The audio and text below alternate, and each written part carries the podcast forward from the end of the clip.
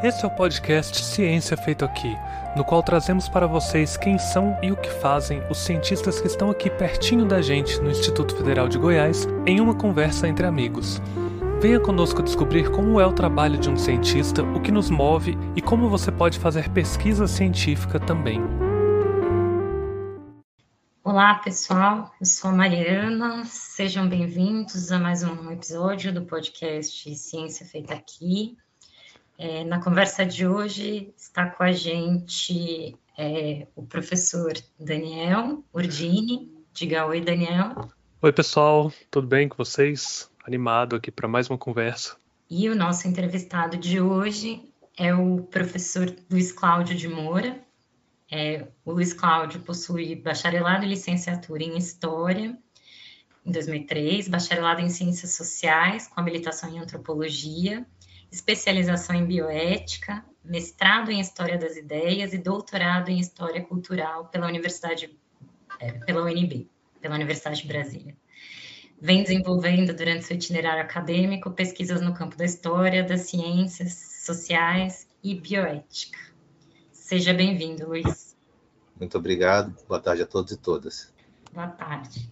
Bom, Luiz, a primeira coisa que a gente queria saber era, voltando aí um pouco no tempo, aquele momento de escolher o que fazer no ensino médio, né? Que muitos dos nossos alunos que estão nos ouvindo entendem. É, e aí, como é que se dá a sua escolha de curso é, já que você começa com uma graduação em administração, como é que foi isso? Bem, então vamos lá, voltar no tempo, nas memórias. É, na verdade, eu não escolhi né, fazer, fazer isso, acabei fazendo por, pelo caminho que foi traçado. No terceiro ano, eu estava muito na dúvida se fazia história, geografia, alguma coisa de humanas. Eu estudava aqui no CEAM, é uma escola pública em frente ao UNB, ali na 606, 607 Norte. E eu estava história, geografia, e pegaram um cartaz lá na, lá na sala e eu vi um nome lá, antropologia, que na época tinha ciências sociais, antropologia. Eu falei, putz, o que, que, é isso? É isso que eu vou fazer.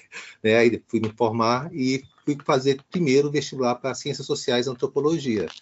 Só que aconteceu uma coisa no caminho. Eu até cheguei a fazer depois do meu primeiro vestibular para ciências sociais, é, depois que eu fiz para história. Só que eu reprovei o terceiro ano em matemática e física, né? Viu, Daniel? aí eu acabei. Não, não sabia eu... dessa. Não, reprovei matemática e física. Aí eu fui para um. É, na época era CETEP que chamava, um supletivo que você pagava, fazia umas disciplinas bem meio bem ruins assim. Aí eu passei em, em matemática e física.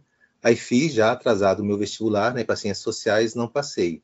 Só que aí minha irmã, é que é dois anos mais nova, já tinha passado para comunicação e a coisa não estava ficando muito bem lá em casa. Então o que, que eu fiz? No próximo vestibular eu tive que fazer uma série de vestibulares.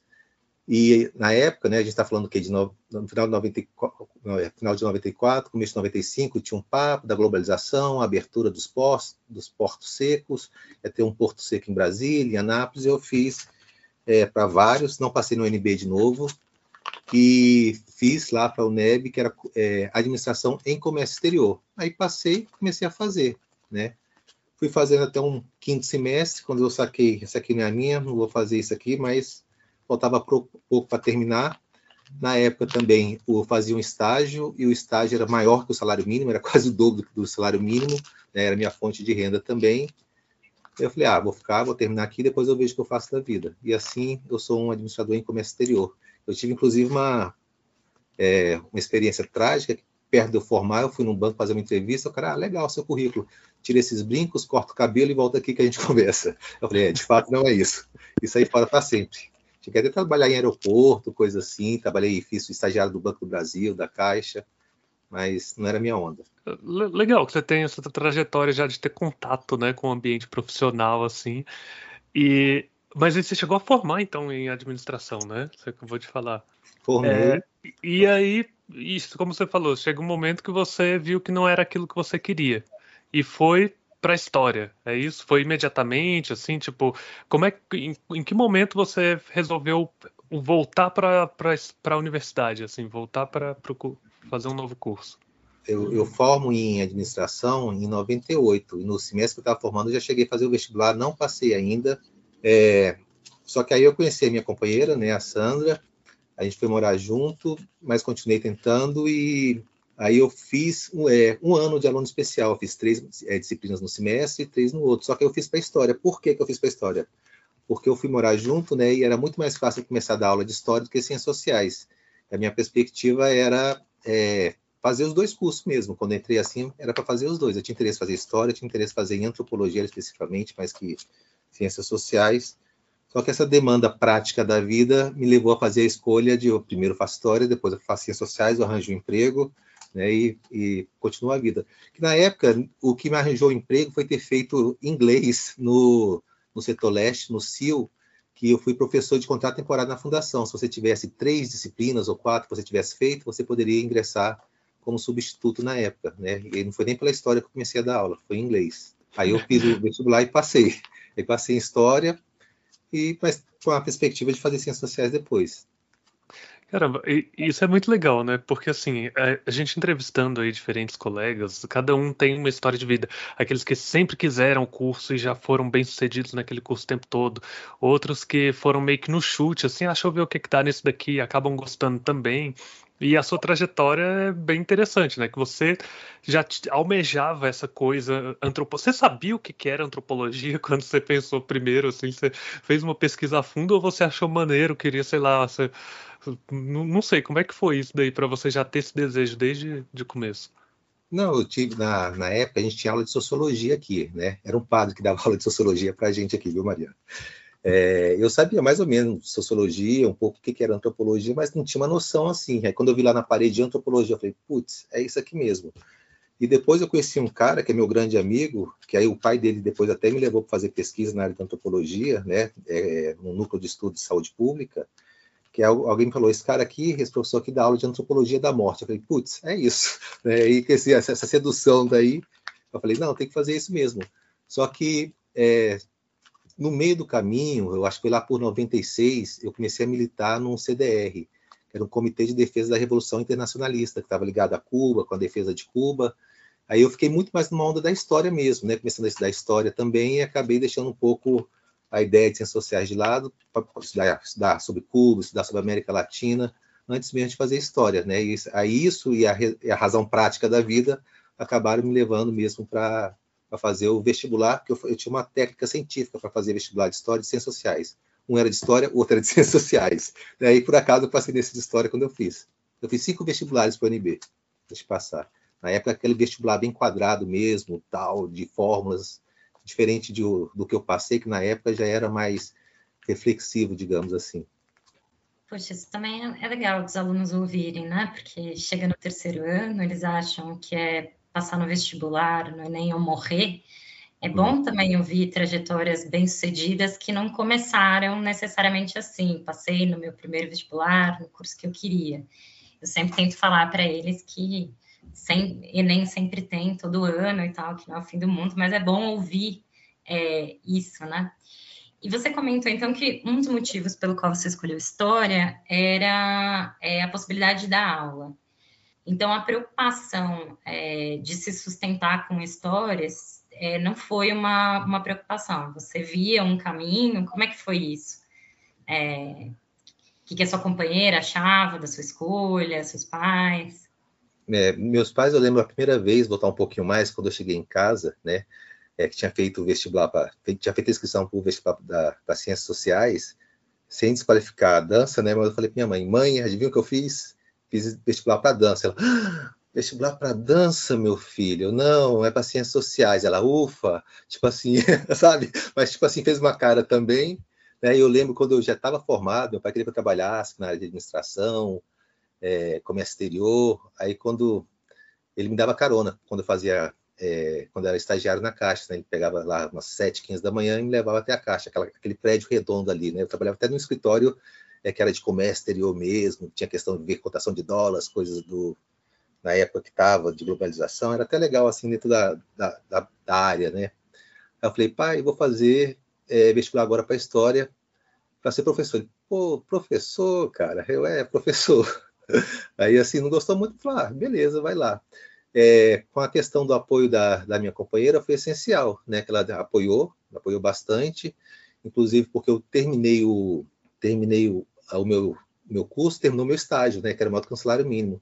Só que na época também, uma amiga minha, uma grande amiga, desde os 10 anos até hoje, a minha amiga Cláudia, ela dava aula numa escolinha particular e ela precisava viajar um mês. Ela falou: Você não está afim de ficar no meu lugar, não? Eu falei: Pô, tô. Só que isso aí era em 96 também, né? Não tinha nem pensado ainda de fazer chegar para professor. E entrei para essa escolinha também, aí gostei, eu falei, ah, vou ser professor mesmo, estou afim de fazer história, acabar esse negócio como exterior e ir para a história, né? E a questão da história, Mariana, que não tinha sociologia em todas as escolas, né? E história tinha uma pancada de três disciplinas, então assim a possibilidade de eu entrar como professor de história era muito maior do que como sociologia, né? Então acabou que eu fiz a história, estava interessado, já queria fazer, mas teve esse componente aí de da vida, né? Da vida a dois também. Inclusive eu fiquei um tempo, eu fiquei um ano desempregado e a Sandra me apoiou aqui e tal. E depois que eu já tinha entrado, consegui é, projetos de pesquisa, que a universidade me ajudou a me sustentar também, né, com bolsas. Aí, aí você vai entrando né, na dinâmica e quando você vê já está seduzido ao, extremo. É, ô, Luiz, é, aproveitando né, que a gente está dando essas dicas né, para os alunos, compartilhando essas experiências, de vez em quando a gente escuta os alunos falando né, sobre história, assim, que ah, a história não é só decorar data, né, e nome de, de, de personagens históricos, ou ainda, se já aconteceu, para que, que eu vou estudar, sabe? Para que, que tem um curso disso, né? Só olhar aí no Google, sabe? Ver o que, que aconteceu. Então, conta pra gente um pouquinho como é que é o curso de história, se é só ficar vendo os fatos, entre aspas, que aconteceram e tal. É, como, é, como é que é essa coisa do curso? Olha, não é, não é uma visão positivista, porque ela faz parte do componente técnico da história, né? Você tem que mais ou menos se situar, se situar no tempo, no espaço também, né? É, ver que perspectivas culturais, quais eram os povos que um povo estava lidando, o que estava acontecendo, história política, história cultural, história social, é importante, é, é, bem mais reflexivo, né? Eu gosto mais das ciências sociais, eu acho que as ciências sociais ela tem uma perspectiva mais reflexiva do pensar né? Que ela tem também os seus, os seus, fatos, digamos assim, os seus componentes aí que te levam a pensar. É, mas a história você tem que não é decorar, decorar a data não é isso, né? Você vai acabar, você acaba aprendendo de tanto ler uma série de coisas, você acaba se situando lembrando. Às vezes eu, eu, ah, isso aqui foi tal dia de não sei quando. Opa, como que eu sei isso? Essas coisas que a gente se surpreende por saber.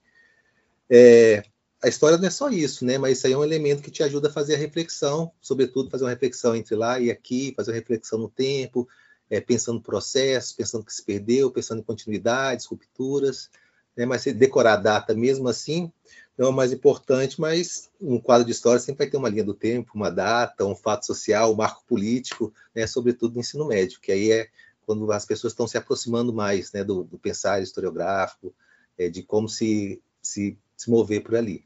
No curso de História você aprende sobre tudo? Sobre, tipo assim, desde o sei lá, todos os períodos do Grécia, Egito, é, Brasil, sei lá, China, Japão.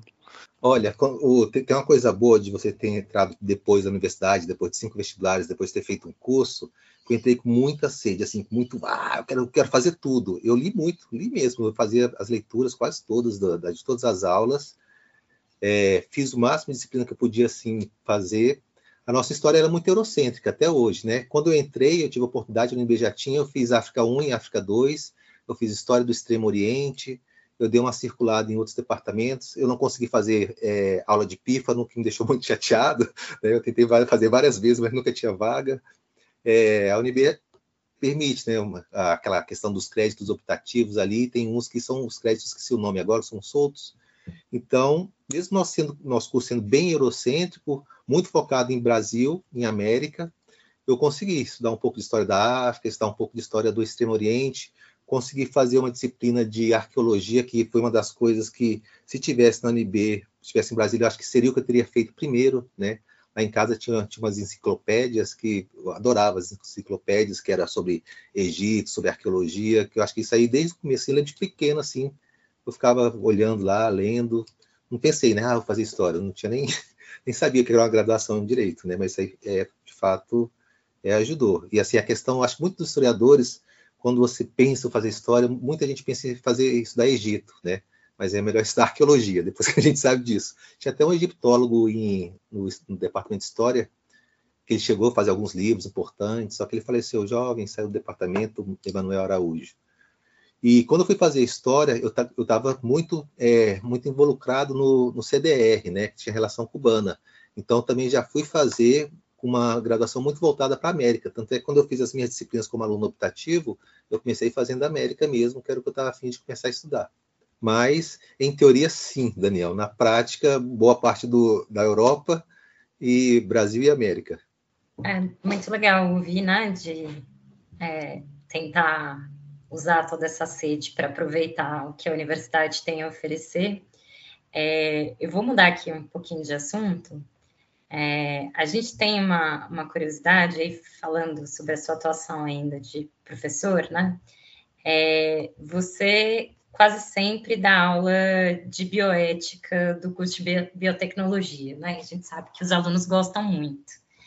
É, a gente vê no seu currículo que você tem uma especialização em bioética que você terminou antes de concluir a, a graduação, né? é, a graduação em História. É, e como foi isso? É, de onde veio esse interesse pela bioética? Como ela se relaciona com a sua formação?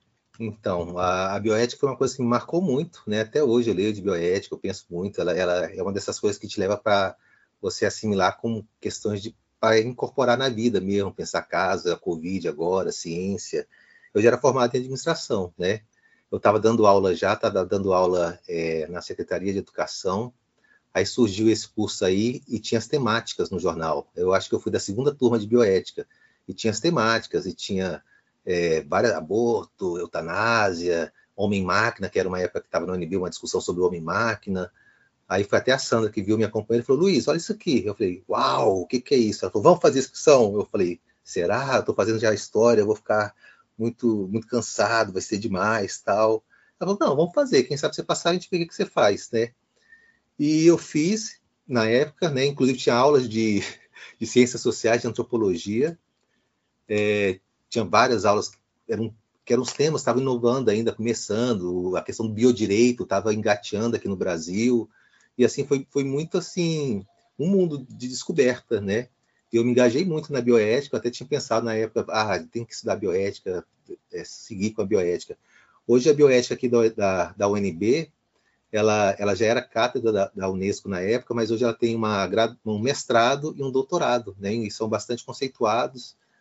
E até hoje eu tenho essa relação. Eu dou, eu dou essa aula aí, Mariana, porque na época, como estava é, surgindo, não tinha tantas aulas, não tinha tantas comissões, e eu ajudei a criar o curso de biotecnologia. Eu falei, pô, vamos inserir bioética aí. aí falei com os professores, tinha até o professor Omar aí, que ele tinha formação também. Ele falou, não, vamos fazer. Aí eu e o Omar fizemos a, a emenda, vimos assim a defesa da bioética. O Omar não quis dessa aula, eu gostava muito de dar e acabei ficando, né? É uma experiência muito interessante. Para mim, é, é, a aula que eu mais gosto é da bioética. É meio que uma piração coletiva, às vezes. Mas você vê é, a, o seu papel né, enquanto é, historiador, antropólogo, conectado assim com essas questões? Assim, apesar, além de ser um interesse que você acha esse tema muito legal, sabe? Como é que como é que isso se atrela a, a essa sua formação, né, digamos, principal, digamos assim? Foi a bioética que me levou para a antropologia da saúde, não para antropologia, porque em teoria eu já iria, né? Até quando eu fui fazendo história, eu fui fazendo é, disciplinas de ciências sociais. Eu fiz introdução à antropologia, só que aí na época teve um negócio, a ideia também era fazer boa parte dos dois cursos juntos, né? Depois eu pedia integração, outro vestibular. Só que aí foi, eu, eu parei porque eu não conseguia fazer teoria antropológica 1, porque né, não tinha tantos professores, era é, e as duas vezes que eu me inscrevi, era só os alunos que faziam antropologia ou ciências sociais que poderiam fazer. Então, aí eu não consegui fazer, a, começar a antropologia, né? Comecei só um pouquinho, algumas das ciências sociais, e a bioética vai, vai porque os meus caminhos da vida são bem práticos, né? Não escolhidos assim, mas que a vida vai levando, né? Quando eu comecei a fazer a, a bioética, eu comecei a ficar muito ligado com isso. O professor Martino Ovion, né, que era um dos professores lá de antropologia da, da bioética, e era o cara que tinha levado a antropologia da saúde para o UNB na década de 70, era um argentino que veio para é, junto com a galera que veio no começo para montar a universidade, fazer o curso de Ciências Sociais. Aí eu entrei num projeto de saúde com ele, que é um projeto que eu, eu acho que foi no, em 2001, né, em 2001 e 2002, que era na área é, de percepção de saúde, é, que eu trabalhei com gestores no Ceará, né, a gente fez uma série de pesquisas lá, era, que era patrocinado pela OMS, pelo Núcleo de Estudo de Saúde Pública, com verba da OMS. E eu trabalhei com a questão da é, saúde da família, né, um programa que estava iniciando, acho que era, era, até o Serra que começa a saúde da família, e o Ceará tinha implementação dessa, desse, da saúde da família bastante forte, até eu lembro que eu entrevistei é, o, o Cid Gomes, que ele era prefeito do Ceará, ou era secretário de saúde, não lembro mais agora, e acabei entrando por aí, aí as coisas foram me levando, né? Um projeto, outro. E esse professor falece em 2003 e quem vai assumir a quem vai assumir a, o projeto da OMS é a professora Carla Teixeira, que ela estava trabalhando, começando a trabalhar, né? Ela trabalhava com antropologia política e começa a trabalhar com antropologia da saúde. E ela me mantém na equipe, né? E eu vou ficar trabalhando com ela até, eu acho que 2011 ou 2012, que eu só saí mesmo porque eu entrei também muito, muito profundo no Instituto e fiquei muito preso ao Instituto, né? É, no mestrado, quando eu fiz o meu mestrado em História, eu cheguei a fazer a, a disciplina de Antropologia da Saúde na Antropologia, né? Aí fui tentar fazer também as clássicas, os clássicos 1, 2 e 3, só que não podia também, porque era só quem estava aprovado na, no mestrado de Antropologia. Antropologia e bioética na minha vida caminham bem próximos, mas a história não, elas têm um caminho, a história tem um caminho próprio, muito mais ligado à América Latina, à construção da nação, né, o século XIX e a começo do século XX. Então vamos falar mais um pouquinho do seu caminho na história. É... Conta pra gente quem foi José Inácio de Abreu e Lima que está presente em boa parte da sua trajetória acadêmica, desde o trabalho de conclusão de curso até a tese de doutorado. É, como você encontrou esse escritor? Qual foi seu interesse? É, na verdade, ele me encontrou. Foi uma demanda que me surgiu também dentro desse Comitê de Defesa da Revolução. É, tava o Chaves, eu acho que não lembro quando que o Chaves, o, o Chaves é, sobe no poder, não sei se foi em 98, 99, é, eu estava militando lá e o Chaves começa a falar, né? E a gente tem uma das reuniões, essas reuniões de militância, sábado, começa às duas, vai até seis da tarde, né? Você fica lá discutindo, fazendo, a gente fazia muita ação também, ação, ação política na cidade, na, tanto aqui no plano quanto na. O CDR existe ainda, né? Quanto nas cidades satélites. Aí chega um dia, né? Um companheiro, que era um tipo um coordenador, Afonso Magalhães, ele fala para mim, para esse, esse meu amigo, né? O que hoje é professor da IBM também, o, o Jacques, é, vocês que estão estudando história, por que vocês não pesquisam essa, esse personagem aqui que o Hugo Chaves está falando, tal? A gente chegou até a falar, ah, legal, interessante, vamos ver o que, que é. A gente chegou a fazer, eu acho que umas três. A gente foi na, na embaixada da Venezuela, né? Fizemos algumas reuniões com o embaixador da Venezuela, comemos arepa lá para caramba, falamos sobre el boxeo, né? Boxeo é, é boxe em, em espanhol fizemos um, um, projeto, levamos o projeto, tentamos ver verba, tal, só que acabou que não rolou, né? E esse meu amigo, ele foi para, ele estuda outras coisas mais contemporâneas e eu fiquei sozinho, meio que ligado a esse cara. Aí, na época, a Geralda, a professora Geralda, ela foi uma das vítimas da Covid do ano passado, né? Ela trabalhava com a América Latina, ela tinha uma história muito interessante, que ela foi uma das professoras que foi exiladas durante a ditadura, e ela teve que ir para o México, ela foi estudar na UNAM, e ela acabou se formando na área de, de América e a aula dela era muito boa. Eu gostava, eu adoro, eu adoro ser aluno, sobretudo com aquele professor que fala bem pra caramba, que você sabe, fica três horas contando uma história ali, dando a aula, e você fica lá, uau, quero ser assim, né? Quando crescer, então isso aí é uma coisa que eu adoro mesmo, ser, ser estudante, ser aluno, ficar sentadinho lá ouvindo. E aí eu falei, Geraldo, tá afim de me orientar? Ela falou, ah, vou te orientar, se tem alguma coisa que está fazendo? Eu falei, não, não sei, vamos pensar junto. Aí na época ela tinha, eu falei, ó, oh, eu, eu, faço uma militância no CDR, e ela falou, não, já sei o que você vai fazer.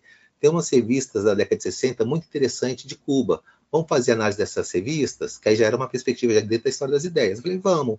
Aí chegou a fazer um, dois encontros, eu falei, Geraldo, eu estou fazendo uma pesquisa no, no, CDR, e desse cara aqui e tal, você pode me ajudar? Ela falou, é, você não faz seu TCC desse, desse, do Abreu e Lima, né, José Inácio de Abreu e Lima.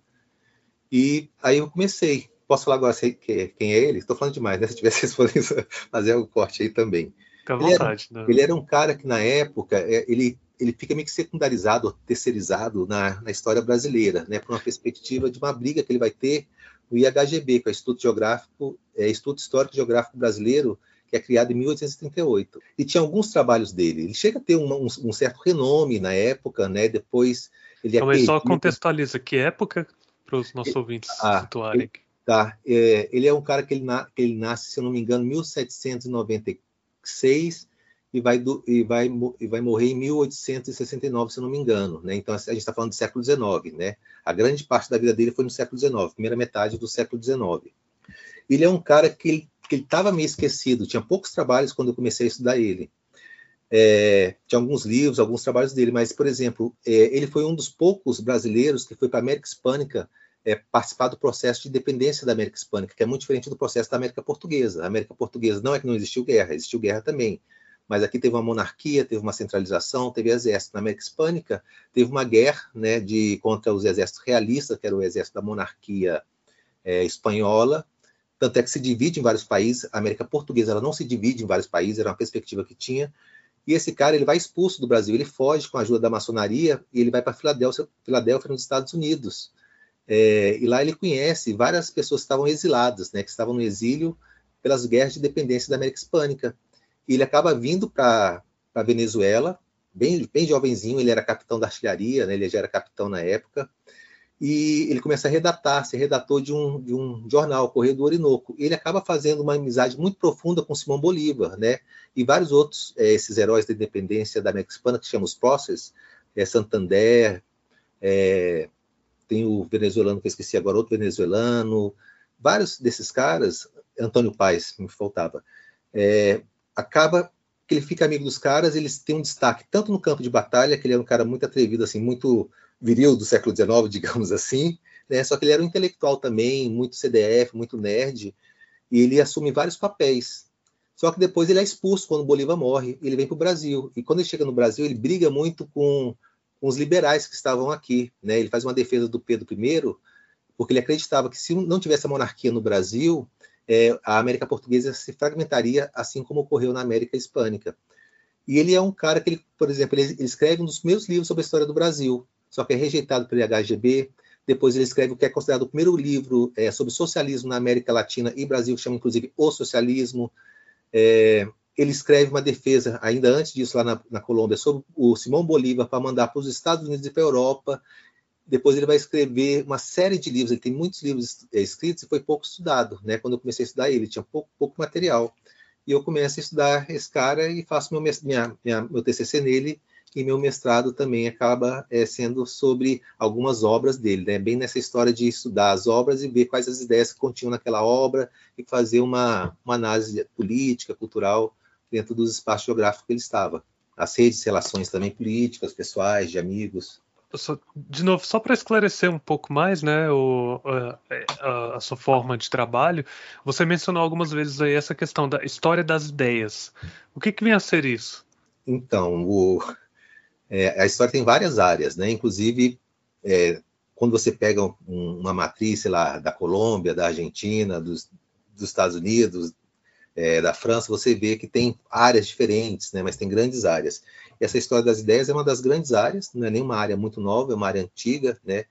É, Marx trabalhava com a história das ideias, alguns dos iluministas, né, a gente pode falar assim, no século finalzinho, no século XVIII, trabalhavam com uma perspectiva muito próxima das histórias das ideias, que é você estudar mesmo a produção intelectual, né? Hoje a gente tem também a história intelectual, você estuda o intelectual e a produção das ideias. Então elas, elas se tocam, elas se sombriam algumas partes, né?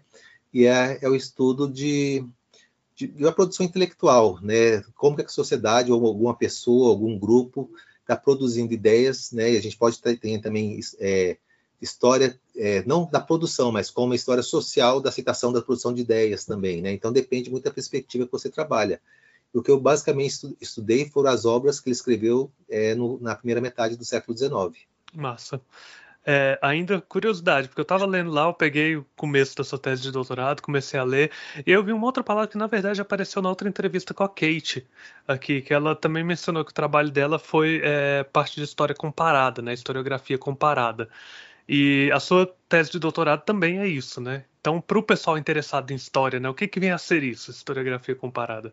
Então, como, como vocês já viram que eu sou meio olho grande, né? Eu queria fazer história, ciências sociais, bioética, tudo, não deixei administração eu estava meio de saco cheio do Abreu e Lima, né? Que às vezes a gente fica muito preso com o tema e a gente fica meio que enjoado, a relação não fica boa. Só que eu também estava muito apegado com ele.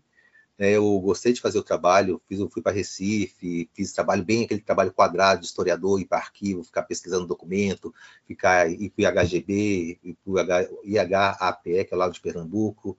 Eu gosto desse trabalho de historiador bem clássicozão, de pegar é, jornais da hemeroteca lá, ficar, ficar lendo as cartas, né? Um, as cartas de amor também são super interessantes fazer essa leitura. É, só que aí eu estava afim de porque o Abreu Lima eu estudo ele, mas estudo ele uma comparação entre Brasil e América já no, na, na, na, graduação, né? Eu trabalho na graduação, o trabalho dele na América Andina, né? O, a, o, papel dele como militar, amigo de Bolívar. Depois no mestrado eu pego o papel dele lá, a formação intelectual dele lá, algumas das obras dele lá e comparo com o Brasil o processo. Só que não era uma comparação ainda, né? Eu não conhecia essa é, história comparada, que hoje é uma área também no Brasil não é tão, tão forte eu sei que a gente tem alguns locais que tem aqui, né? No, na Federal Fluminense tem um, tem um programa lá de história comparada. É, só que no NB não estava. Só que eu estava muito afim de estudar a questão da formação das nações, que me aparece com ele, com Abreu Lima.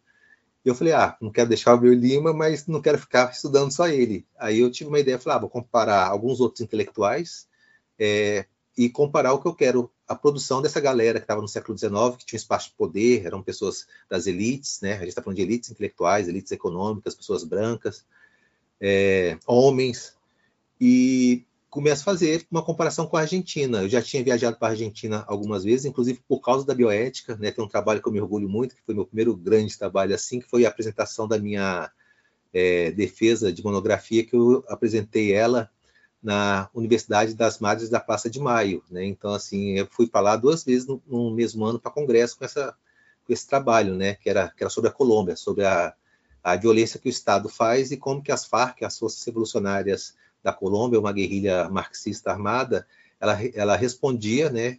É, por uma violência a partir do Estado, né? uma reflexão desde a bioética, mas muito ligada quase um contratualismo da política moderna lá, né? Da ciência política moderna. E acabei fazendo isso. Já estava afim de trabalhar a Argentina, mas eu falei para Argentina, Brasil e Chile, elas têm matrizes diferentes de colonização, né?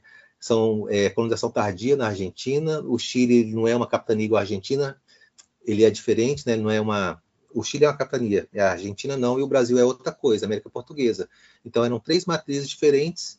Eu queria saber como que poderia ocorrer é, a reflexão né, de, de, de, países que estavam surgindo ainda, não existiam os países, né? o país é uma, é uma criação recente ainda, pouco mais de 200 anos, e como que aquelas pessoas estavam pensando. Eu escolhi um, um chileno e um argentino, na verdade o chileno ele é um venezuelano, que também vai se aproximar do, do Bolívar, fica muito tempo na Inglaterra, é um intelectual muito grande, né? ele é bastante reconhecido na América Hispânica, que é o Andrés Bello, que aí faz uma série de produções também, e ele vai para a Venezuela, para o Chile e acaba se naturalizando chileno. Aí eu pego ele, o Andrés Bello, o Abreu Lima e o Juan Bautista Alberdi, que também é um cara muito importante na Argentina. Para você ter ideia da, do Bautista Alberdi, é a, a, primeira Constituição argentina, que é de 53, o esboço dela é, é escrito por ele e só vai ser revista posteriormente com Menem. Né? O, aí o Menem faz toda uma, uma revisão da, da, da, Constituição argentina, mas o, o Alberti escreveu muito sobre moda, ele, o Alberti era um bom vivan,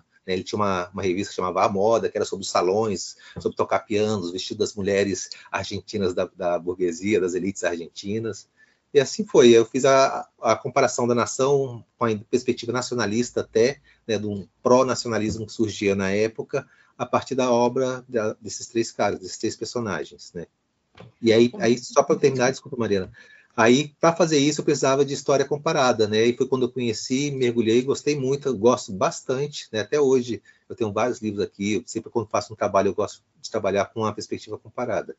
Na verdade, eu ia é, fazer uma, uma pergunta mais nessa direção, é, que você comentou é, que seu TCC, sobretudo seu mestrado, envolveu um trabalho mais clássico de, de historiador, né?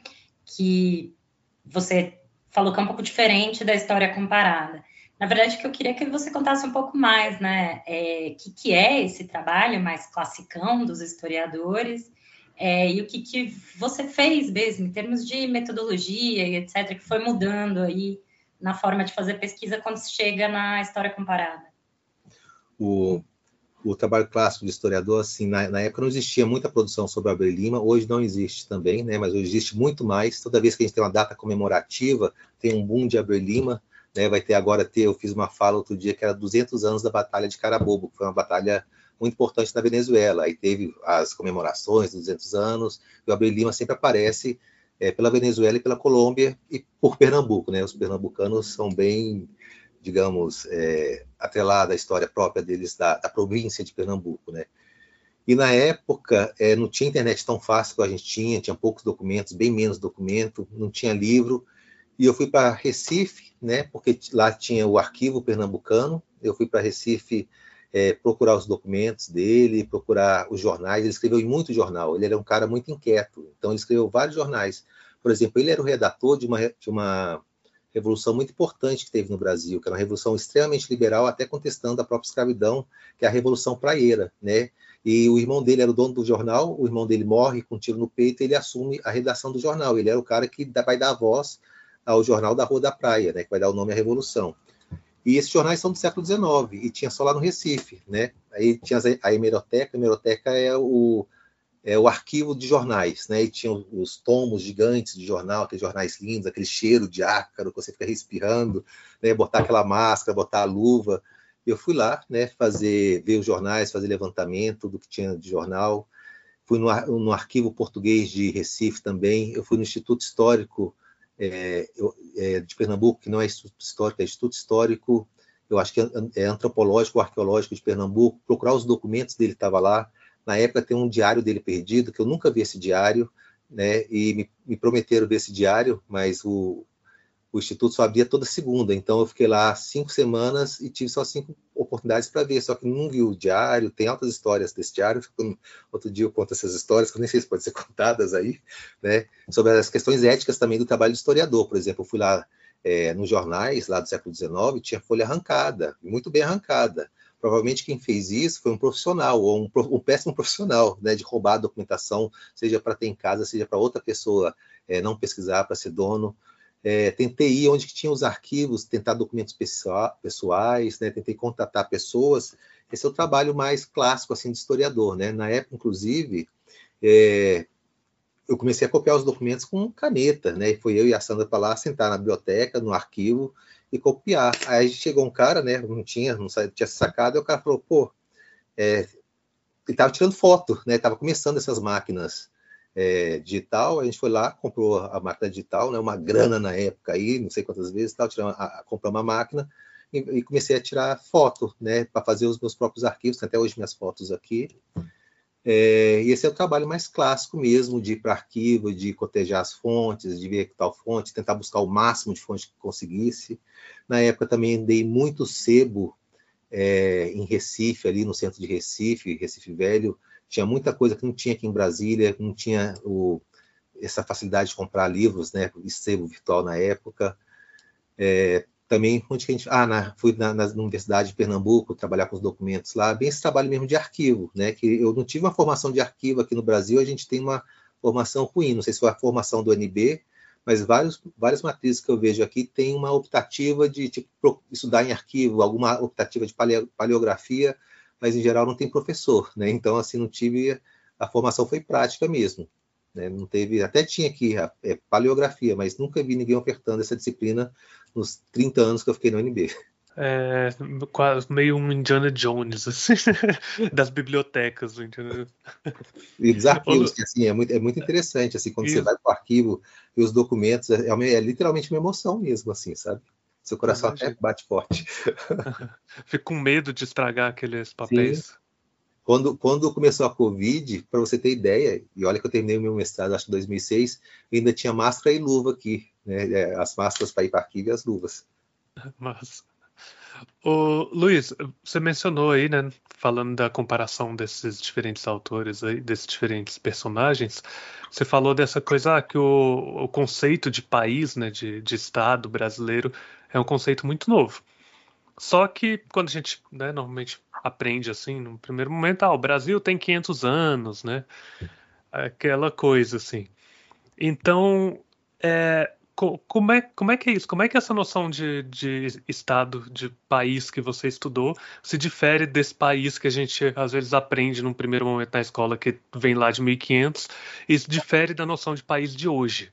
Eu sei que é uma pergunta muito ampla que daria para você ficar falando por 70 horas aqui, mas se você conseguir resumir essa ideia. Tá. Não assusta, não, só vou fazer um, uma vírgula aí, tá? Não vou entrar no tema.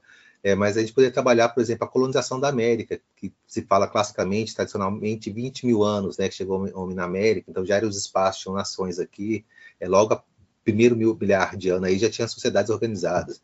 Tem uma, tem uma arqueóloga, Nied Guidon, lá no Piauí, que ela, a tese dela é que tem 100 mil, 100 mil anos a colonização das Américas. Né? Então, assim, tinha sociedades aqui, quando chegam os europeus, com cidades, a capital mexicana mais organizada do que a capital é, da Espanha, né? Só que não era um país. A gente tem um conceito de nação que se trabalha que é muito mais antigo do que país, né? Na Europa já tinha, é, é um conceito europeu, né? Mas depois a gente pode trazer para cá também, nações indígenas que se fala, é, mas a ideia de nação, que eram povos com identidades, é bem antigo. Só que a gente vai ter um processo que está muito mais ligado à questão da administração do Estado, que é como que vai organizar esse espaço geográfico e essas pessoas que estão aqui, né? E por exemplo, o Brasil, quando chegam os portugueses aqui, faz a conquista, a invasão da, das terras que estava a população indígena aqui, ele não é um país Brasil, ele é, ele é colônia portuguesa, né? Que é um dos primeiros estados a começar uma centralização ali na Península Ibérica, um dos primeiros da Europa, né? A gente fala até uma, é uma centralização é, é, pioneira, né? De Portugal, Espanha mais ou menos, mas Portugal mais, mas não era um país também, era uma nação, era uma monarquia, né, era um país é, pequeno, Portugal, que tinha as suas características, mesmo um país tão pequeno, mas uma forma de administrar muito diferente. Quando é, começa as independências, a gente vai falar dos Estados Unidos, 1776, que os Estados Unidos deixa de ser, também não era um país, era uma colônia também, colônia inglesa, e ele tem que se organizar depois que deixa de ser colônia. As três colônias né, vão juntar ali, como que elas vão se organizar, uma federação, e vão pensar numa perspectiva própria de formação de uma administração política daquela região. Né? Aí sim a gente pode falar que começam os países, aí que chama o Estado Nacional, o Estado-nação. Né? É, por exemplo, a, as províncias aqui, no século XIX, antes de ser província, a gente falava ah, o país pernambucano, o país é, paulista, eram países, né? não eram nem província ainda, porque não tinha essa concepção que nós temos de país aí, que é o Estado-nação, que tem em pouco mais de 200 anos. Massa. E, e, essa concepção de 200 anos difere da concepção de agora? Tipo, quando a gente fala hoje a nação brasileira, é a mesma dessa que você estudou de 100, 200 anos? Ou pelo menos muito próxima? E alguns pontos sim, outros não. Né? Por exemplo, a gente tinha uma monarquia no Brasil, mas era uma monarquia constitucional. É, o Pedro I, né, ele, Dom Pedro I, ele não vai ser um, um rei déspota, né? ele vai ser um rei ele fecha o parlamento, tudo bem, ele fecha a Constituição, faz outra Constituição em 23, 24, mas ele estava, em teoria, abaixo da Constituição também. A gente tinha uma monarquia, mas tinha é, Câmara e Senado, né? tinha as duas casas também. É, o Brasil ele tem uma especificidade, né? nós somos a monarquia dos trópicos, né? nós somos a única monarquia é, da América. Teve uma tentativa no México, mas o cara foi fuzilado, né? eu, sei, eu acho que foi fuzilado mesmo, foi enforcado, que era até um primo de Napoleão é, a América Hispânica ela vai ter uma perspectiva muito diferente, muito centrada nos Estados Unidos, que era o grande exemplo aqui para as Américas. Eles vão fazer o quê? Uma república. A república ela nasce primeiro na América para depois nascer na Europa. Né? Então a gente acha que pela Revolução Francesa a república está ligada com a, com a Europa, não. As, as repúblicas nascem aqui na América, primeiro os Estados Unidos e depois vai surgindo aqui na América Hispânica, né? que até vai criar uma, uma cisão muito grande é, entre as Américas, né? América, América Hispânica América Portuguesa, e depois Brasil e o resto dos nossos, nossos vizinhos, né? Não é só uma questão da língua também, mas teve um processo de rivalidade, né? De construção do seu espaço nacional. E, por exemplo, nós não temos mais escravidão, né? Nós não temos mais uma monarquia, mas nós temos constituição, é, nós temos eleições. As eleições você não precisa hoje ser homem branco com muita grana para votar, né? Tem universalizou o processo eleitoral mas a gente tem uma, uma organização muito próxima. Por exemplo, teve muito tempo que eram os, até pouco tempo atrás, tá? É, não se elegia os, os governadores, né? eram os interventores, né? Que o próprio país, o próprio presidente indicava. Então tem diferenças, mas vamos dizer assim que, que o esqueleto é, tá mais ou menos igual, né? Tanto é como eu falei a, A Argentina, até a época do Carlos Menem, né, que acaba com a Argentina, afunda a Argentina no neoliberalismo, que vende tudo e leva para uma crise que até hoje a crise, a crise argentina tem a ver com Menem também. É, ela tinha a mesma constituição, né? Os Estados Unidos tem aquela história que tem a mesma constituição, tal, porque em, em teoria a estrutura ela permanece a mesma, né? A coluna vertebral, digamos assim. É, é interessante né, pensar que há dois Luizes, vamos dizer assim, o Luiz historiador, é, militante também, interessado na história da, da América, é, Revolução Cubana e etc. E como você destacou, né, o Luiz que foi articulando aí a bioética com a antropologia, antropologia da saúde, etc. Primeiro a gente queria é, saber um pouco mais você já contou que você queria fazer antropologia lá no começo, né? Mas o que te leva a manter esse plano e entrar na graduação é, para fazer antropologia no meio aí da sua pós-graduação em história? O... Até hoje, tá, Mariana? Às vezes eu fico pensando, será que eu faço mestrado, doutorado em antropologia tal? Daí tem que se afastar um pouco do instituto, né? Senão não dá conta também. Mas está nos meus planos ainda. É, ou deveria estar, né, se eu tivesse pernas para fazer aí, mas às vezes quando eu, eu me pego pensando. É, quando eu, eu, começo a fazer, eu entro nessa, nessa pesquisa né, com a OMS, com o Núcleo de Estudo de Saúde Pública, é, e o professor Martim Novion é, falece, a professora Carla Costa Teixeira assume, né?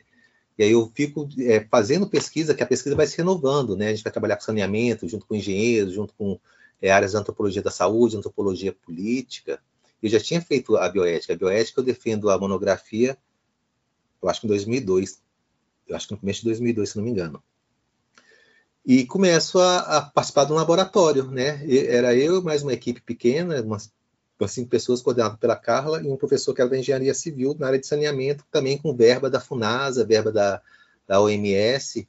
E e, a, e, o laboratório vai indo, eu fico até, né, de 2003, quando a Carla assume, até 2010 ou 2012 no laboratório, e sempre na área de antropologia da saúde, área de saneamento, estudo de corpo, né, e participando de várias. A, a Carla era muito certa nas reuniões, assim, do, os encontros do laboratório, apresentação de trabalho, eu acabo envolvendo bastante mesmo, né? Eu lembro até quando eu fui, falei para Carla, Carla, fiz vestibular para antropologia e passei lá, ah, eu não acredito, você não fez logo mestrado, devia ter feito mestrado. É, eu estava meio que saindo da história já, né? Quando eu, quando eu faço isso, isso aí.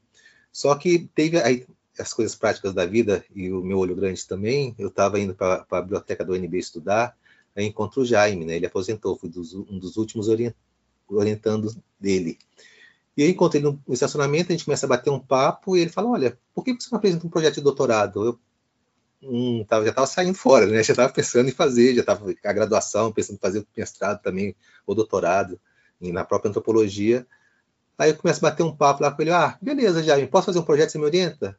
Te orienta. Eu fiz o projeto assim, faltava uma semana para a seleção, né? Mas como eu já estava muito dentro do tema, que era Abel Lima, estava estudando, eu consigo fazer, aí passo e, e, faço, né? Acabo fazendo a história, falando, não, eu faço doutorado aqui, mas depois eu faço ou mestrado ou doutorado, vejo que eu dou conta de fazer na, na antropologia, né?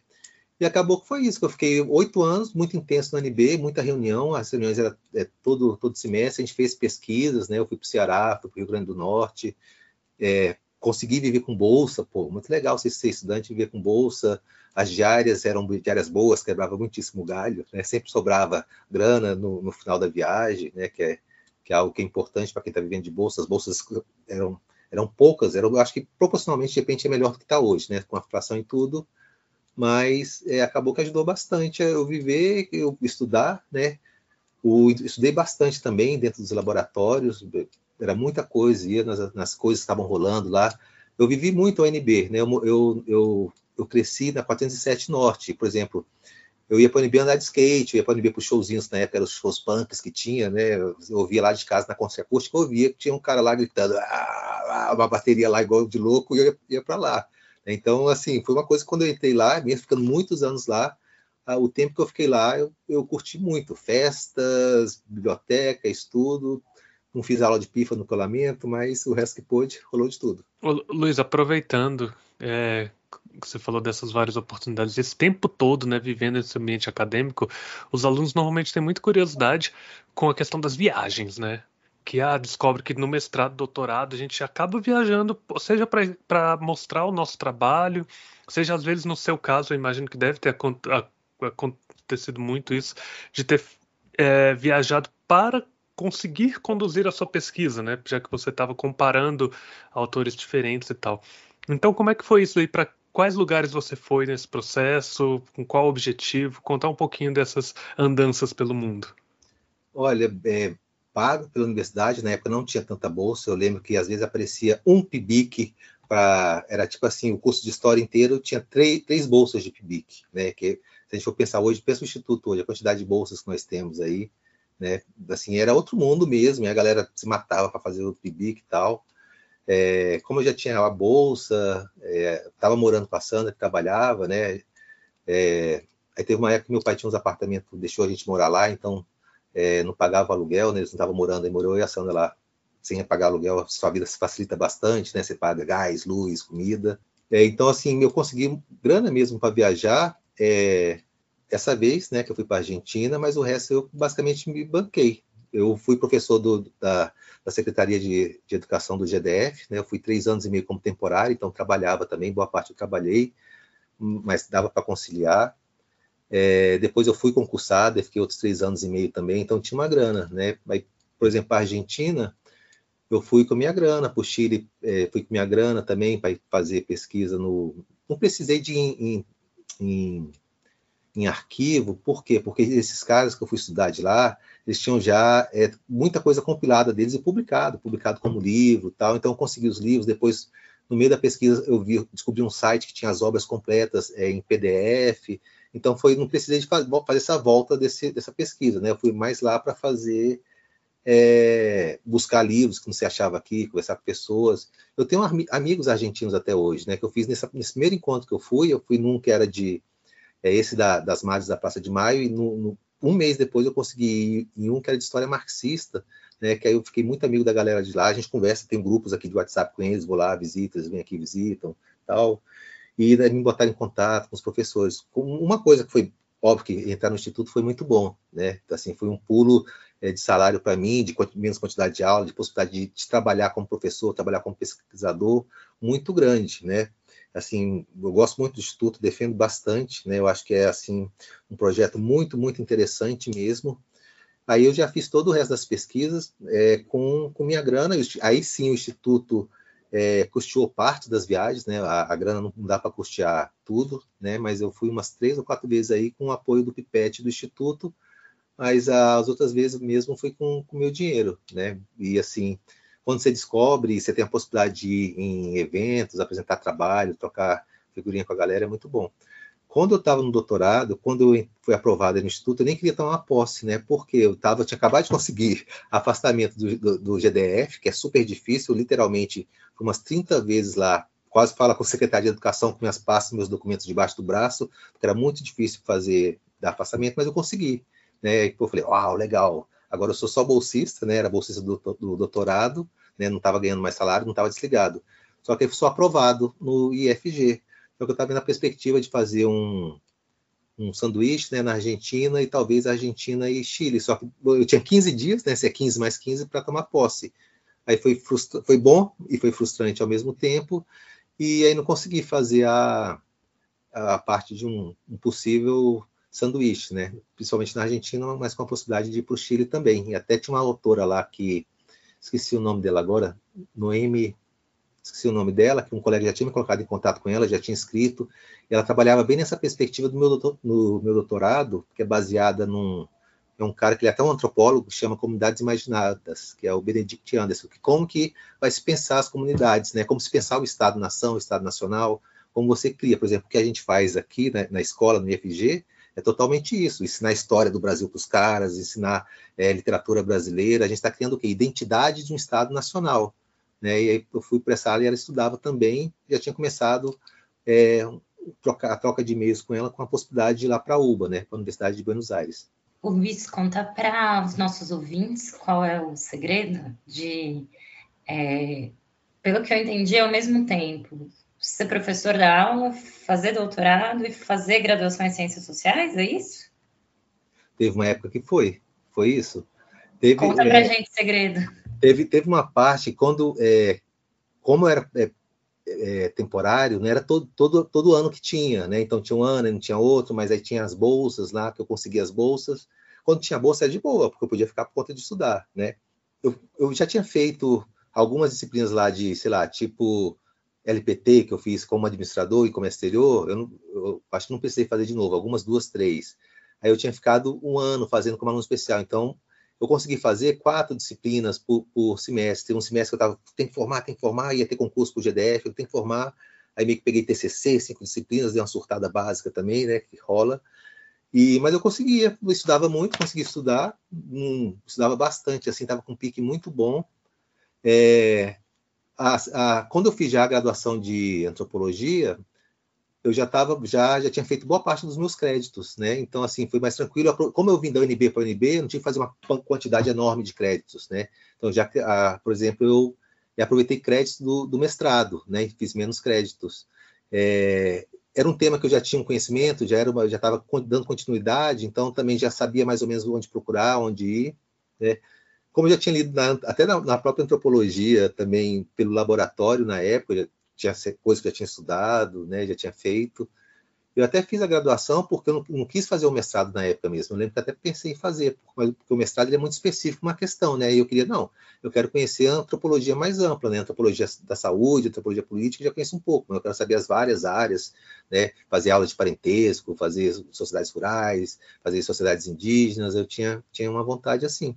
Mas foi tranquilo, Mariana, foi pesado, mas eu consegui fazer tranquilamente, assim, o, porque muitas das coisas, às vezes, é, chocavam, sabe? Quando a, as disciplinas de uma com outra, as aulas. E teve uma época também que eu fui professor é, 20 horas só, né? Que aí era o seguinte, eu, estava, eu trabalhava à noite, que isso é importante, e ia três dias lá, né?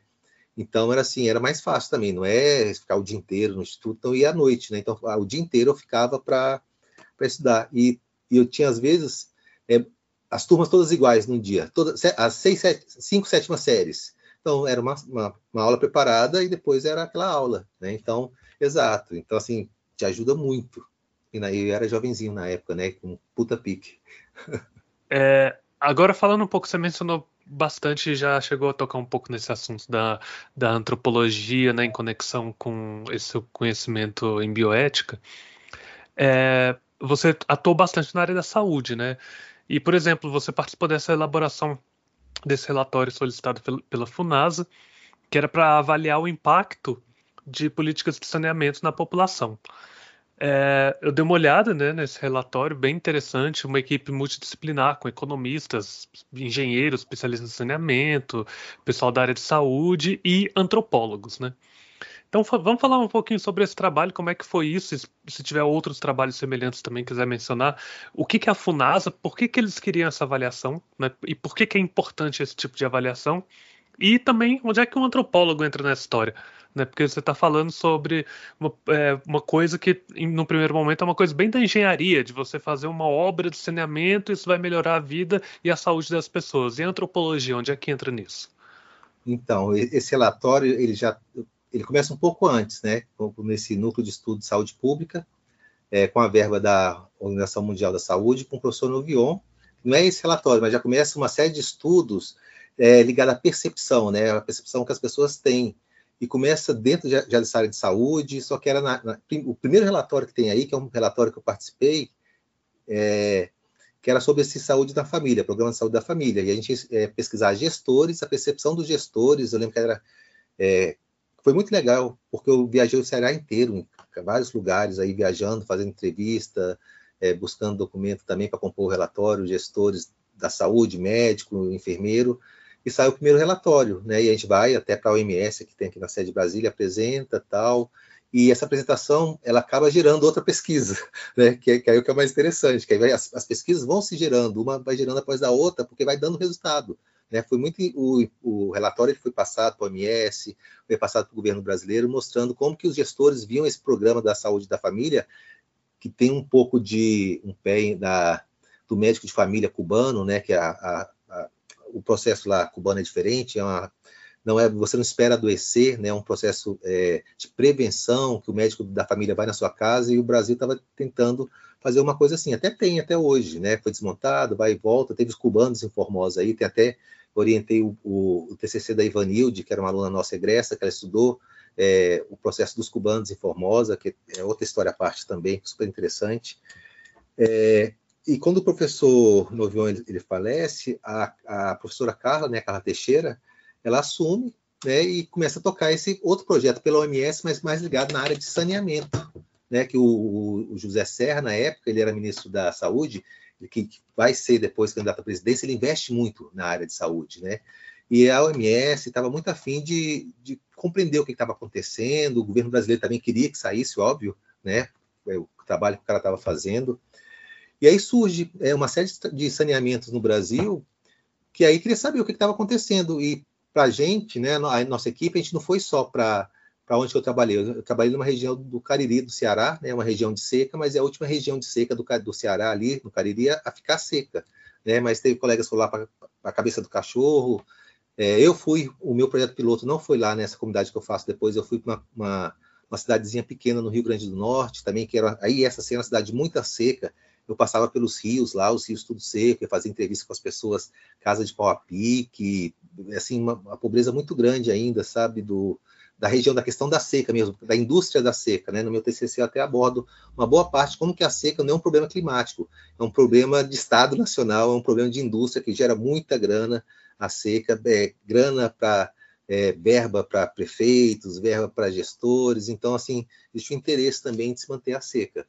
E um dos locais que, por exemplo, esse local que eu fui no Rio Grande do Norte, ele não se mostrou um local interessante para estudar, né? então a gente abandonou ele, até poderia ser interessante, mas o outro, no Ceará, nessa pequena comunidade que eu fui, é muito ligado aos estudos de comunidades clássicos, tinha lá na década de 40, 50 aí do Brasil, é, se mostrou bem interessante. E a CAGES, que é a Companhia de Água do Ceará, estava fazendo algumas pesquisas né, da, de, de implementação de, de, redes, de usinas, digamos assim, de centros de, de, limpeza de água. Né? Eu lembro que, inclusive, essa comunidade que eu fui é um município super pequeno, 100, 100 quilômetros quadrados, um dos menores do Brasil, acho que é o terceiro menor do Brasil, tinha 1.500 casas, eu, até hoje eu lembro os dados, 5.500 habitantes em todo o município, e os caras gastaram, pensa, estou falando de 2005, gastaram 6 milhões para fazer uma, uma, uma, uma, indústria de limpeza de água, esqueci o nome técnico. Na época eu estudei até o nome técnico lá. Tinha um dos coordenadores, Daniel, que era o professor Ricardo Bernardes, da Engenharia Civil aqui do UNB. Né, e ele coordenava esse projeto junto com a professora Carla. Então, assim, eu tive umas aulas de engenharia sobre o que é um poço profundo, o processo de limpeza, para saber um pouco também.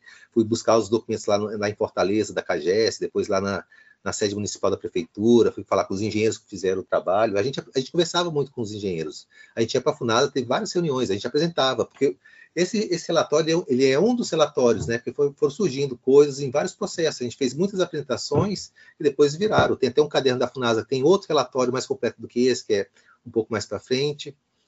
É, depois tem a, publicação do artigo, que é um, com a continuidade ainda do, do trabalho. O meu próprio TCC acaba sendo daí. E como que entra o antropólogo? É, por exemplo, estudo de corpo, né? A gente foi estudar é, como que as pessoas viam essa água. A, a, eles gastaram 6 milhões, mas a água foi rejeitada. E a galera continuava o quê? Tomando a água, que era uma, uma água inadequada. A gente até pediu para fazer é, o teste com a água para saber se ela era uma água limpa, ela não era, tinha várias sujeiras, né? O cemitério até ficava em cima de alguns poços profundos, então chovia, essa água do cemitério caía e tinha um açude, que era um açude, que ele tinha o, o espaço do, do, antropólogo também. Esse açude, ele era uma entidade na cidade, era uma, uma cidade que de repente ela não morreu por causa desse açude que foi construído em 1858 com políticas públicas, né? E as pessoas lavavam moto, é, jogavam sofá é, velho lá, tinha uma poluição que a gente chama poluição simbólica, né? Pessoas que morreram lá, então, mesmo passando pelo sistema de tratamento da estação, as pessoas não bebiam pela poluição simbólica que permanecia lá. E tinha uma, uma questão que as pessoas se viam adoecidas, né? É, tinha os, os, termos técnicos, a gente tinha vários termos, né, da, de como se descrevia, tipo espinhela caída, essas questões, uma, uma, uma linguagem é, mais tradicional de falar, né? E, por exemplo, muita gente que tomava água da, da CAGES falava que a água te, te deixava doente. Só que o que, que aconteceu? Os engenheiros não fizeram nenhum trabalho, né, não conversaram, não perguntaram nada, não fizeram alguns trabalhos que a gente depois viu o material e a gente tentou compreender qual, como que os engenheiros compreenderam um processo de educação para o uso da água, mas teve uma rejeição muito grande, e a gente foi buscar, né, quais os elementos, aí eu fui para fazer o trabalho clássico lá, morar com a galera, é, pescar às seis da tarde, bolhar o feijão às cinco da manhã, ir na missa, tomar cachaça com refrigerante com a juventude, fazer tudo a questão da observação de campo, né, e compreender os processos. E a gente viu que a população inteira, de baixo a cima, né, tinha a questão da seca muito grande, mas continuava tomando a água que era uma água, uma água inadequada, boa parte dela. E de fato, a gente fez, por exemplo, né, é, fomos pegar a água, a água que saía do, da estação de tratamento, a gente botava água para ferver, para fazer a comida lá em casa, né?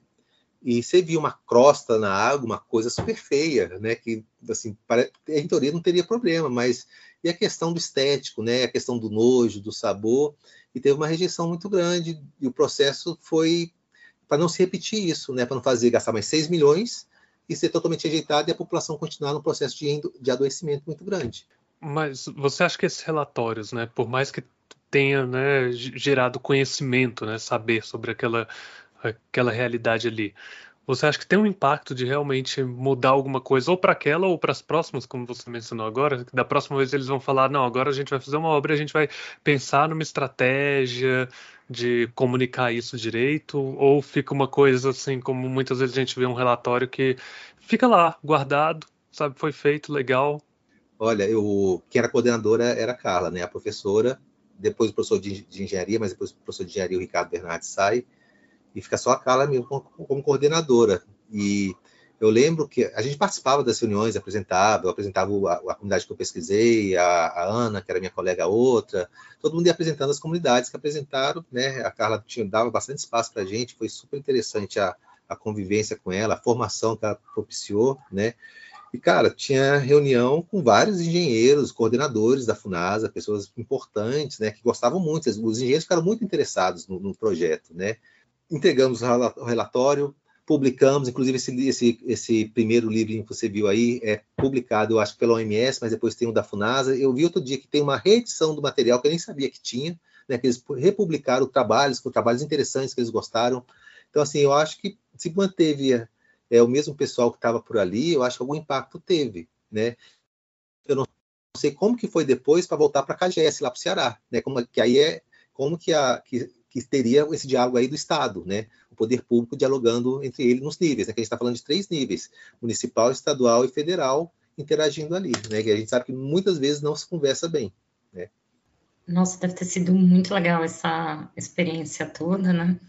É, não vou pedir para você descrever, não, mas como eu não ia pedir, mas como você descreveu, você descreveu depois o trabalho classicão do antropólogo, né? É, já tinha descrito o trabalho classicão do, do historiador. Então, conta um pouco mais como é que é fazer um trabalho de campo, uma etnografia, é, dificuldades, interesses, comparações aí com o trabalho do historiador. Foi interessante, eu gosto muito da forma do trabalho do antropólogo, esse clássico, uma etnografia, trabalho de campo. E eu fui para uma comunidade pequena, né? Uma comunidade de 5 mil pessoas, não tinha nem hotel para onde que eu fui para ficar. Eu tive que ficar na casa de um cara que emprestou a casa para gente, que ele era vereador da cidade, mas ele morava em outra, né? E a gente ia fazer a observação participante, fazer de tudo, caderninho na mão, né? Mochila, gravador. É, chegava em casa, às vezes chegava na hora do almoço, eles faziam o diário de campo. Eu tenho meus diários aqui, vários ainda, anotados, tal. É, fazia à noite também, né? Aquela ideia de sempre fazer o seu diário o mais fresco possível. Fui bem disciplinado para fazer eles e tentar fazer de tudo, né? Às vezes o dia começava às 5 e meia da manhã e ia terminar quando, quando não tinha mais ninguém na rua, né? Porque qualquer espaço era um espaço. É como a gente estava interessado nos usos que as pessoas davam nas águas e a gente foi muito, muito bem recebido, eu ia para as casas das pessoas, né? Me chamavam para ir almoçar, e óbvio que eu ia almoçar, ia para a cozinha, ajudar, tentava ajudar a fazer comida, né? Mas eu era homem, a minha colega Ana Davidson, que foi para campo comigo, ela conseguia um espaço para comida, para a cozinha, mais adequado que eu, né? Às vezes me faziam ah, você bate o, fe... o, milho aí. Aí eu fazia, batia o milho, né? Mas, mas entrar na cozinha, ver os recipientes, né? o jarro, como que se armazenava água, como coava a água. É...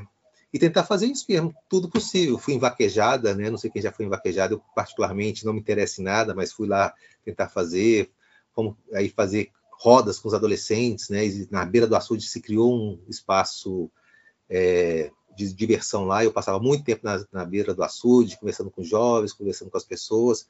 Fomos muito bem recebidos, né? Então a gente teve um trabalho fácil de se fazer, né? Não teve um problema. Tem até uma, uma anedota, né? Na antropologia também tem as anedotas que no meu trabalho de campo, que era o projeto piloto no, no no Rio Grande do Norte, eu fui preso, né? Eu fui preso e eu estava com toda aquela roupa de, de Indiana Jones, não, mas de Malinowski mesmo, né? Chapeuzinho dourado, bermuda dourada, máquina de fotografar, sabe? Aquela, bem assim, estudante neófito, neófito em campo, né?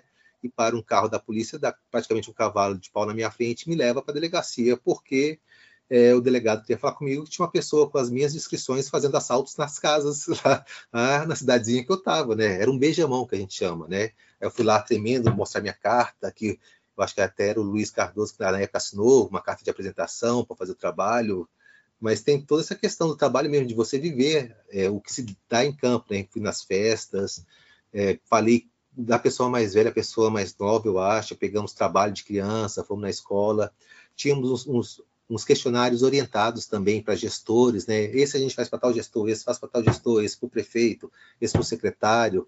Por exemplo, a gente entrevistou várias crianças de 10 anos, que foi excelente, né? O material que ela nos deu, porque ela, ela deu um, um material, digamos assim, é, é, com menos entraves, né? Por exemplo, teve uma pessoa lá, que era uma das nossas interlocutoras, que tinha a questão de não desperdiçar água muito presente na comunidade e a gente chega assim uma vez de supetão na casa dela, tava a mangueira lá aberta, tal, água para tudo lá, e lá, ai, vocês me pegaram de surpresa, não sabia que vocês estavam vindo aqui e tal. Então, essas coisas que só é igual o, o, o texto do Roberto Cardoso, né? É, é, ver e ouvir, né? Então a gente via uma coisa e ouvia outra. Aí você faz a comparação do que você está vendo, do que você está ouvindo, né, e vai fazendo os diários, vai vendo, vai sentindo, você vai vendo como seu diário vai, vai mudando com o tempo, o que, se, o que se torna familiar, né, o que continua exótico. Às vezes a gente cansava muito, tinha uma época que ficava, não aguento mais, exausto. O que a gente fazia? Pegava o carro e ia para a cidade grande, que era até longe, eu acho que uns 40 quilômetros de uma serra, que era uma cidade de 25 mil pessoas, que a gente precisava de um pouco de intimidade, anonimato, né? Porque as pessoas ficavam o dia inteiro muito, muito receptíveis, muito corteses, agradeço até hoje o espaço, a oportunidade que elas deram, a, abrir a vida delas para a gente, mas a casa, essa comunidade, se não fechava a porta da sua casa, né? Era visto uma coisa estranha. Então, era uma convivência 24 horas e isso aí, de algum momento, você se cansa muito, né? Um cansaço mental mesmo. E foi um trabalho bem clássico mesmo, assim, bem interessante, que eu consegui fazer e curti muito, né? Gosto muito de fazer. É cansativo, mais do que o de historiador nesse ponto. Bem mais. Bom, então vamos caminhar um pouquinho mais para o presente, né? É, enquanto você estava no doutorado, você entrou é, no IFG é, e você é muito ativo aqui no IFG, né? Participa, coordena diversos projetos, participa de vários grupos, é, comissões, é, ajudou a criar a pós-graduação em Educação para a Cidadania, é, e é um dos fundadores e foi durante muito tempo líder do NAPTEC, o Núcleo de Estudos e Pesquisas em Trabalho, Educação, Cultura e Ciência. É, esse, esse núcleo também foi mencionado pela nossa colega Kate numa outra entrevista. Conta para gente um pouquinho mais o é, que, que é o NEPTEC, o que, que ele faz. O NEPTEC é um núcleo, eu nunca lembro o nome do NEPTEC né, direito, é, depois eu vejo aí certinho, ou alguém fa, fala aí, por favor, Daniel, pesquisa aí, veja aí, ou a Mariana que faz, que é minha colega de núcleo, né? É, foi o primeiro núcleo aí de, de Formosa aí que foi criado e foi uma forma de juntar o pessoal das humanas, né? Que o, pensar que quando eu entrei no campus aí em 2010, o campus estava para se criar também, o próprio IFG era muito recente, né? Os institutos federais eram muito recentes, né? Porque aí também é, é meio igual a história do país, Daniel. Existia a escola técnica, existia as outras escolas, mas o Instituto Federal eu vejo como outra coisa, né? Até acho que nem o próprio Lula soube fazer uma, propaganda legal, nem a Dilma, do, do, que são os institutos federais, né? A capitalização é, das licenciaturas, das engenharias, espaço para pós-graduação. Não é, uma, não é escola técnica, não sei que seja pejorativo ser escola técnica, nós também somos escola técnica, né? Mas eu acho que teve ampliação. E na época o núcleo foi uma forma da gente também fazer, né? Tinha a possibilidade de trabalho, de pesquisa aí, de PIBIC, e a gente precisava de um espaço para se reunir, para se juntar também, para começar a compreender, para trocar experiência. E se juntou é, esse núcleo, eu acho que até o primeiro, Mariana, que é o primeiro o primeiro coordenador, não sei se ele chegou a ter essa portaria, foi o, o Stefan, né, meu colega, Stefan Clark, foi meu colega de, de instituto e de núcleo, que escreveu boa parte lá do relatório, coordenou toda a escrita do relatório, né, e foi onde a gente começou os primeiros trabalhos, assim, de tentar se articular com uma área de humanas, como que vai fazer, compreender o instituto. Foi um espaço de extremo aprendizado para mim, o IFG como um todo, né, eu, eu, eu me considero, né, um professor muito melhor é, do que eu entrei aí, né, a, a questão da, da, convivência com o cara da física, a pessoa da educação, ao biólogo, a outro historiador, a, a engenheiros, a pessoa da eletrônica. Eu achei que ela é muito rico aí, né? A gente não fica com pessoas do nosso departamento de sociologia, de história, de antropologia, né? Então a gente tem uma troca de experiência muito grande e afetou muito minha vida, né? Tanto é que é, eu entrei muito de cabeça aí, quase que eu perco meu doutorado, fiz meu doutorado em cinco anos e meio que não conseguia, teve um tempo, isso aí teve, na sua pergunta lá de trás, Mariana, ficou um ano quase meu, meu doutorado meio que abandonado, assim, eu lendo muito pouco, que eu não conseguia fazer as coisas quando entrei aí, né, então tive que me afastar, me afastei um tempo, assim, não fisicamente, mas eu consegui dar minhas aulas em menos aí, não tinha o afastamento na época, né, e Núcleo de Estudos e Pesquisas em Trabalho, Educação, Cultura e Ciência. Muito obrigado. É, e foi um espaço de articulação de conhecimento. Eu sou filho de mineiro, né? Então vou falar uma uma pataquada, né? Que eu falei nas primeiras reuniões. A gente tentava escrever o núcleo numa área interdisciplinar, multidisciplinar. Aí o que unia todo mundo ali era educação, né? Todo mundo era professor e educação. E eu, eu falei, ah, mas eu não estou afim de estudar educação, estou afim de estudar história, não estou afim de ser núcleo de educação, que não é uma área que eu estou afim de ficar estudando, fazendo pesquisa e tal, né? Que hoje eu não falaria isso né? Até porque boa parte do que a gente estuda e está fazendo pesquisa está ligado diretamente à área de educação, né? E o NEPTEC, assim, para mim foi um espaço de convívio com pessoas que foram colegas e amigos também, né? O que eu gosto do Instituto também é que eu fiz colegas e amigos, né? Até tem pessoas que não estão aí mais hoje, que eu considero amigos ainda. E foi um espaço de crescimento muito, muito grande e desenvolvimento aí de, eu pensar como professor. E olha que a, a, o tempo que eu fiquei no GDF, né, com minhas colegas professoras, é, teve é, um impacto muito grande assim de pensar, né, porque eu saí com uma, eu falo assim sempre para os nossos alunos, a, a, a licenciatura que a gente oferta é, é, muito melhor do que a licenciatura que eu fiz, bem melhor, assim, de se pensar ela integralmente, de você ir para a sala de aula desde o começo com projetos, assim, eu fiz uma licenciatura que era aquele quase que o apêndice, apesar de não era mais essa, mas é quase que era. Quando eu fiz ciências sociais, eu lembro que eu ouvi várias vezes isso, se tudo der, vou fazer licenciaturas, porque se tudo der errado, eu vou ser professor, né?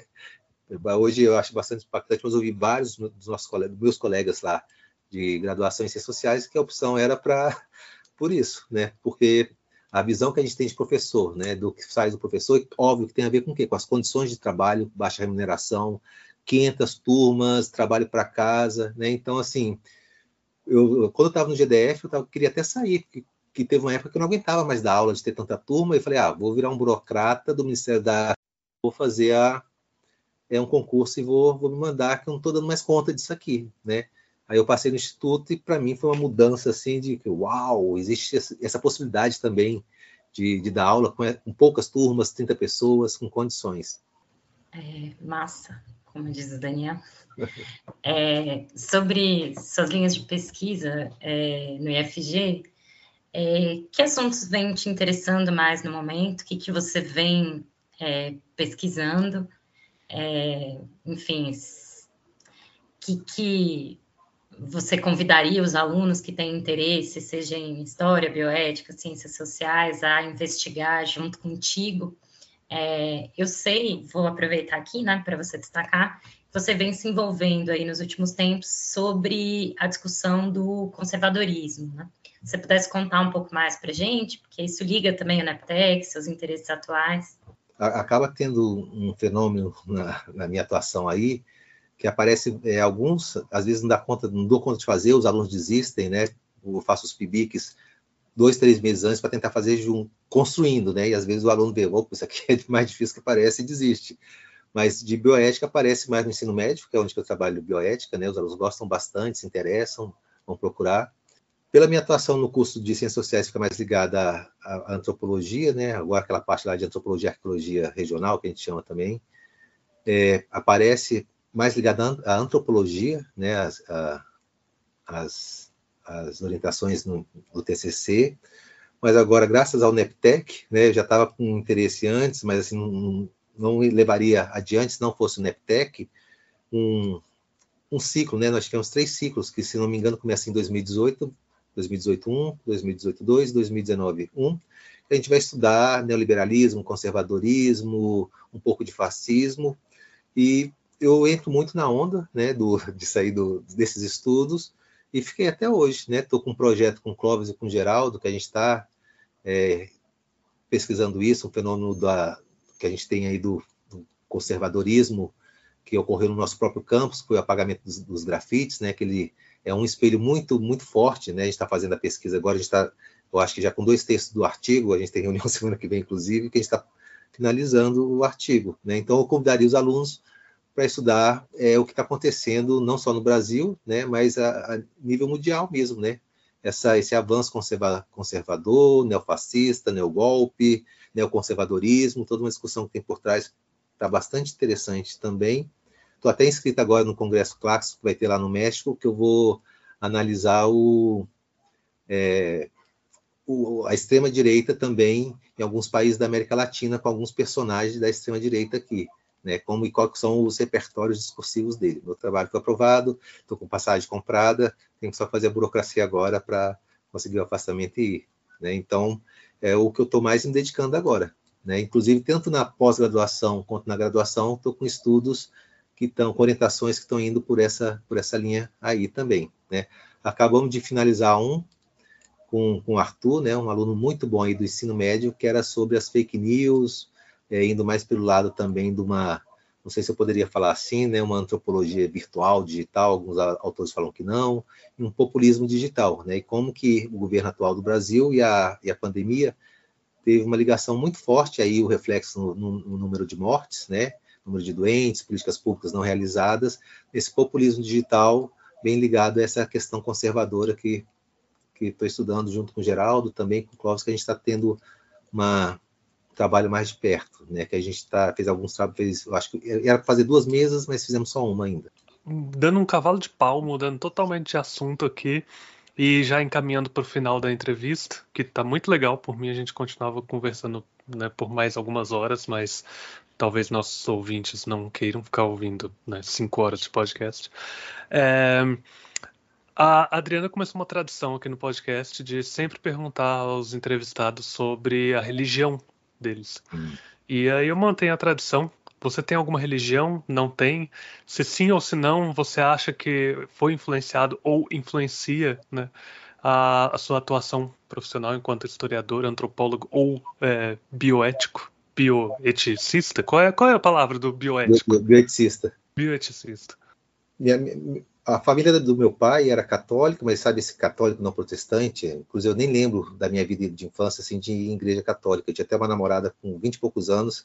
Eu fui no rito católico, assustei muito quando o cara começou a falar aquela coisa em latim repetitiva e todo mundo sabia o negócio decorado, porque da família da minha mãe era evangélica e eu cheguei aí, eles ficaram um tempo fora, mas depois, quando era é, até mais adolescência, eu tive que ir na igreja, né? Tinha que ir na igreja é, evangélica, Igreja Batista, e eu fui alguns anos, né, até eu poder falar que não quero mais. Sou, sou ateu, né, ateu convicto, né, não sei se teve a ver com, com antropologia, porque eu já comecei ateu, eu fiquei ateu muito jovem, né? logo quando eu pude não ir mais na igreja evangélica com, com a minha mãe, eu já sabia que aquilo lá não fazia sentido para mim, não era um espaço que eu gostava de estar, né, não entendia muito bem, nem fazia bem mesmo, assim, nunca tive uma rejeição. É, fiz alguns, algumas pesquisas no processo de formação, foi até a Rita Segato, e eu fiz é, a trabalho, a Rita Segato uma professora que trabalhava aí na UNB, e eu fiz alguns trabalhos de métodos e técnicas que era na...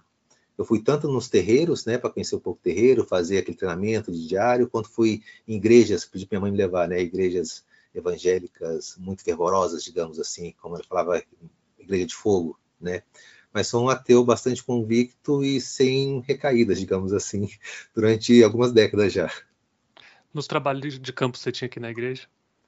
É, eu fui, né? Eu fui também fui em procissão. Na formação eu fui porque a gente é, para buscar fazer o treinamento, observar. Acabei fazendo até é, colegas no, no, nos terreiros. Depois eu fui para porque tem as festas, né? Quando você faz um rito de passagem e tal. Fui algumas vezes depois já tinha terminado o curso porque um colega ou outro chamou e acabava indo no terreiro, mas na igreja é, me sentia mais à vontade no terreiro, mas também não é na é minha onda também, né? Eu ia para conhecer depois pelos colegas, né? Por, pelo carinho, pelo afeto. Mas é difícil retornar numa igreja, acho que em casamento. A última vez que eu fui, não me lembro mais. Bom, muito obrigado, Luiz. A última pergunta que a gente tem é o um momento dicas culturais. Ah. É, a gente vai pedir para você sugerir para os nossos ouvintes músicas, livros, filmes. Não precisa ser tudo o que você quiser. Pode ter a ver com o que você falou, pode ter a ver com sua pesquisa, pode não ter a ver com nada, pode ser o que você gosta. Que dicas culturais você tem para os nossos ouvintes? Hum, vou, vou, misturar de tudo, do, do, que a gente falou, do que eu gosto. O, pegando a questão aí, a, a veia latino-americana de música, é, Mercedes Sosa, é, linda, maravilhosa. Tive a oportunidade de ver o último show dela, que foi aqui em Brasília, que ela canta América Latina com uma voz linda, linda, linda, né? E o Silvio Rodrigues, cubano também, que eu acho que é, é o Chico Buarque de Cuba, né? Assim, também adoro é, a música que ele faz. E, com, e, dois brasileiros, né? Não dá para deixar o Chico e o Milton Nascimento, o, aquele LP do Clube da Esquina, eu adoro, né? Que outro dia teve aí no Instituto, o Daniel tocou também, foi bem legal é, livros. Quando eu conheci a, a Clarice Lispector, eu, eu meio que engoli é, o, alguns livros dela que eu acho que vale a pena descobrir. Né? O, um livro que eu dou até hoje, não dou mais porque os alunos não têm mais tempo de ler, Admirável Mundo Novo, que eles adoram também, a discussão muito legal em sala. E filmes, tem um livro, tem um filme que me marcou muito, que é um filme que tem mais ligado à bioética, que é um filme que uma história que aconteceu de verdade, é, sobre um dos primeiros processos de eutanásia na Espanha, né, que é Mar Adentro. Não sei se vocês já viram, assim, eu lembro quando eu saí do cinema, o cinema saiu em silêncio, ninguém falava, porque o filme é muito impactante, vale muito a pena ver. Mar Adentro, é, sobre a perspectiva da, da, eutanásia, a possibilidade de você querer morrer né, para ter uma vida melhor, por não ter é, uma vida digna, digamos assim, e você optar pela morte e outro foi também que quase foi a mesma coisa, só que as pessoas começaram a sair durante o filme. É, a cultura inglesa aqui tinha uns, tinha uns filmes, passavam uns filmes europeus aqui, e teve Saló 120 dias de sodomia, né, do Pasolini, Pesadolini, né? Não, não sei se já viram esse filme, vale a pena ver também, que esse aí foi outro que saiu também todo mundo meio que, uau, em choque ou em silêncio assim também. São duas porradas de filme com duas temáticas muito diferentes, mas que eu acho que vale muito a pena ver, né? Termina aí, Daniel. Eu comecei, você termina. Deixa, deixa eu só falar mais uma coisinha. Queria dar parabéns para vocês pelo, pela, pelo projeto, muito legal, né? A gente conheceu o que a gente faz, a gente ouviu os colegas, eu ouvi alguns podcasts que eu não tinha ouvido ainda, achei legal, né? Uau, essa pessoa faz isso, legal essa colega, né? Então achei que é um, um projeto bem legal, né? Deve ser trabalhoso fazer, né? Deve gastar bastante tempo, pensar, fazer, pensar as perguntas, fazer a, o processo de, questionário, depois editar se for o caso, e agradecer pelo convite de, de eu poder falar um pouco de mim aí também no meu local de trabalho, que eu gosto muitíssimo de trabalhar no Instituto Federal de Goiás, no Campus Formosa. Muito obrigado. Bom, é isso. Chegamos ao final, então, da entrevista com o professor Luiz Cláudio, que atua aí na história, na bioética. É, e, e obrigado para você que ficou até aqui, até o final aqui com a gente. Espero que tenham gostado. E até a próxima. Se vocês quiserem se despedir aí, Mariana. Bom, é, primeiro, obrigado, Luiz, né, por disponibilizar o seu tempo. Obrigado para quem está ouvindo e até mais. Beijos para todo mundo que ouviu e beijos para vocês também. Esse foi o Ciência Feita Aqui, projeto de extensão do Instituto Federal de Goiás, parceria entre os campos Formosa e Anápolis. Arte, edição e divulgação por Michele Barbosa e Ítalo Henrique Carvalho. Visite nosso site extensão.ifg.edu.br barra ciência feita aqui para ouvir os outros episódios e deixar seu comentário.